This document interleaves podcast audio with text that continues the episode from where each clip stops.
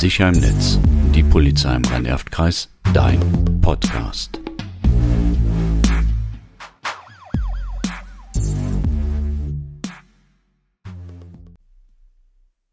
Hallo und herzlich willkommen zu unserem Podcast Deepfakes. Mein Name ist Martina Rautenberg und ich arbeite bei der Kriminalprävention. Ja, hallo, mein Name ist Guido Kümpel, ebenfalls Kriminalbeamter und tätig bei der Kriminalprävention.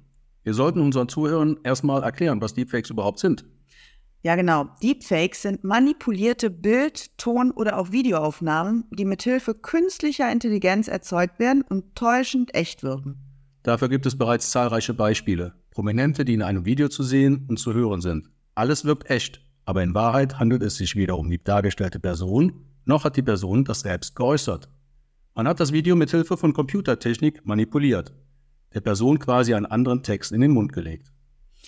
Ja, das kann mal ganz lustig sein, aber man kann dadurch auch jemandem schaden. Deepfakes können also auch böswillig verwendet werden. Ja, insbesondere um Fehlinformationen zu verbreiten oder gefälschte Nachrichten, sogenannte Fake News, zu erstellen. Erinnerst du dich an die KI-generierten Bilder des Papstes als Influencer? Hm, klar. Oder die vermeintliche Verhaftung des ehemaligen US-Präsidenten Trump. Beides ging viral und sorgte in den sozialen Medien für Verwirrung. Also den Kindern und Jugendlichen ist oft gar nicht bewusst, was durch künstliche Intelligenz so möglich ist. Und sie sehen natürlich auch nicht die Gefahren. Deshalb können Deepfakes auch großen emotionalen Schaden anrichten. Die jungen Leute werden verunsichert, sie wissen nicht mehr, was echt und was fake ist. Nehmen wir mal das Beispiel Cybergrooming, also die gezielte Anbahnung sexueller Kontakte im Internet zu Kindern und Jugendlichen. Die Täter geben sich da oft als Gleichaltrige aus und versuchen dadurch das Vertrauen der jungen Leute zu gewinnen. Da werden vielleicht nicht nur gefälschte Bilder zugesandt, nein, da wird gefacetimed und durch die Verwendung bestimmter Apps oder Programme sieht der Täter viel jünger aus, als er tatsächlich ist. Genau. Oder auch die Stimme ist durch Computerprogramme eine völlig andere, vielleicht die eines Kindes. Ja, und die Betroffenen fallen darauf herein. Das ist wirklich, also da ist einiges möglich. Ich hatte letztens eine Online-Fortbildung und wäre fast drauf reingefallen, als Olaf Scholz sich in die Konferenz einklingte. Also man wollte uns demonstrieren, er war es ja nicht, wie einfach es ist, andere Personen zu imitieren. Dann haben wir noch einen Ausschnitt äh, aus dem Kultfilm Pretty Woman geschaut. Da hat man dann den Kopf des Hauptdarstellers ersetzt durch den Kopf eines Kollegen. Also wir haben echt gelacht. Ne? Das war wirklich lustig.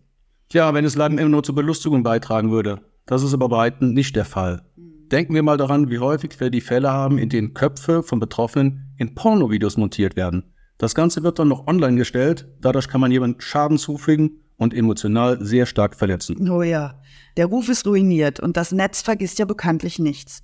Ja, vor nicht allzu langer Zeit äh, war das alles noch sehr aufwendig. Um Bilder und Audiodateien qualitativ hochwertig zu manipulieren, da musste man technisch versiert sein und viel Zeit und Arbeit hineinstecken.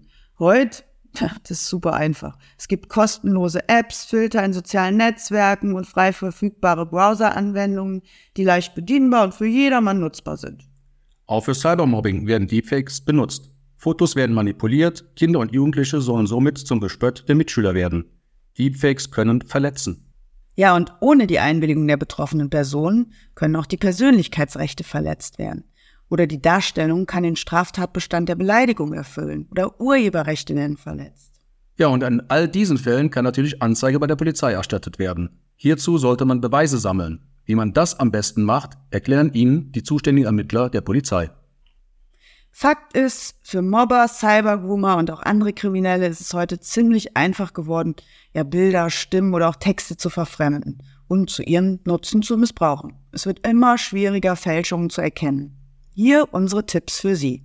Klären Sie Ihre Kinder frühzeitig über das Phänomen Deepfakes und den damit verbundenen Gefahren auf. Raten Sie Ihren Kindern immer kritisch zu bleiben, nicht alles zu glauben, was man hört und sieht. Vermitteln Sie Ihren Kindern zweifelhafte Darstellungen zu hinterfragen und nicht einfach weiter zu verbreiten.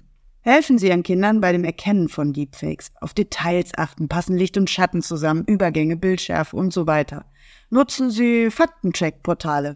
Klären Sie Ihre Kinder auch darüber auf, dass man sich mit dem Erstellen und Verbreiten von Deepfakes strafbar machen kann.